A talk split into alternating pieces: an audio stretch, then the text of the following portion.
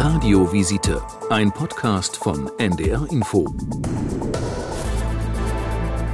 Die dunkle Jahreszeit, die bleibt uns jetzt noch eine Weile erhalten.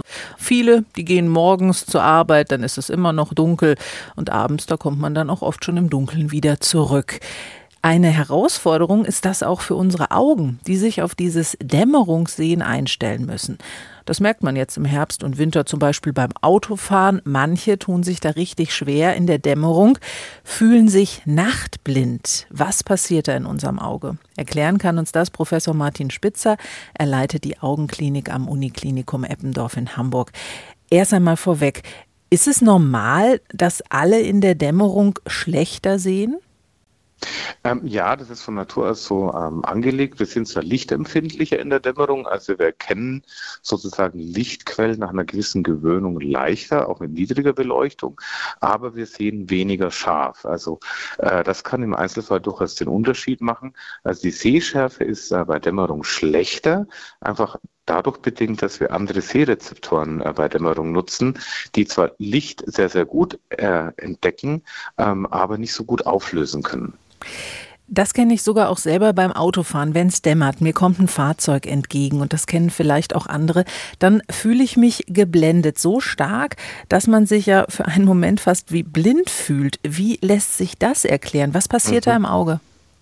Ja, durch dieses äh, relativ starke Licht äh, passiert es so, dass eben diese, äh, diese Stäbchen, die wir für das Dämmerungssehen verwenden, dass die erstmal sozusagen, wenn man so will, überblendet werden und es ein bisschen dauert, bis wir sozusagen unser Tagsehen wieder nutzen können. Ähm, das ist der Effekt der Blendung. Und das Zweite ist natürlich, beim Dämmerungssehen ist die Pupille meistens äh, weiter und dann kommt mehr Licht ins Auge. Dann sind wir vorübergehend geblendet.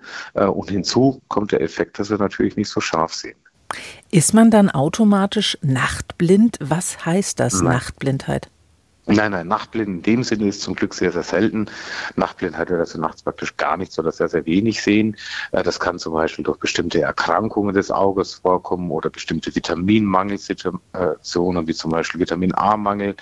Das ist aber insgesamt wirklich sehr, sehr selten. Es gibt aber einen kleinen Anteil der Bevölkerung, die haben eine sogenannte Nachtkurzsichtigkeit.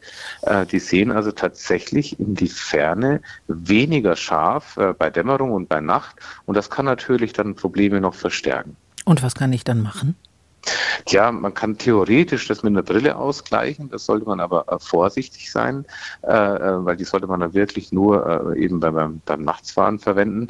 Und man sollte sich dessen bewusst machen und halt ja halt vorsichtig sein, dass man unter Umständen äh, vielleicht so ein bisschen kurzsichtiger ist äh, als tagsüber. Teilweise kann es mit der Brille ausgeglichen werden, aber das, wie gesagt, nur wirklich für sehr, sehr ausgeprägte Nachtkurzsichtigkeiten. Also da spricht man dann von Nachtkurzsichtigkeiten. Wenn es aber eine Nachtblindheit ist, was sind das für Erkrankungen, die dann dahinter stecken und was muss man dann tun? Also das einfachste äh, ist Vitamin A-Mangel, der ist relativ selten, der lässt sich beheben durch einen Ersatz äh, des Vitamin A-Mangels mit, mit meistens äh, Vitaminpräparaten. Ähm, andere Erkrankungen, wie zum Beispiel die Retinitis pigmentosa, äh, die kann man leider bislang bis auf ganz wenige Ausnahmen heutzutage nicht behandeln. Ähm, da ist die einzige Möglichkeit, dass man halt nachts nicht Auto fährt, da muss man ein Nachtfahrverbot aussprechen, äh, einfach weil das, äh, das sichere Teilnahmen, äh, das sichere Teilnehmen am Straßenverkehr leider nicht möglich ist.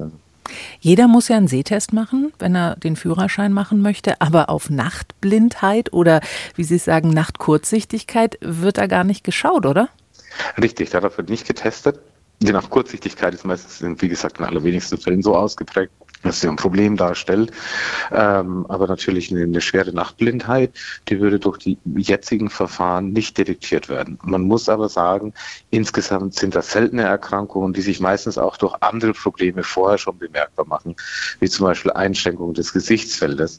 Äh, und ähm, so diese Patienten dann häufig vorher schon zum Augenarzt gehen, bevor sie wirklich äh, äh, vielleicht den Führerschein überhaupt machen, weil es gerne Kinder und Jugendliche sind ähm, und äh, dadurch dann die Gefahr jetzt eigentlich im Alltag, äh, dass ich auf jemanden Nachtblinden treffe, doch, doch recht gering ist. Radiovisite, ein Podcast von NDR Info.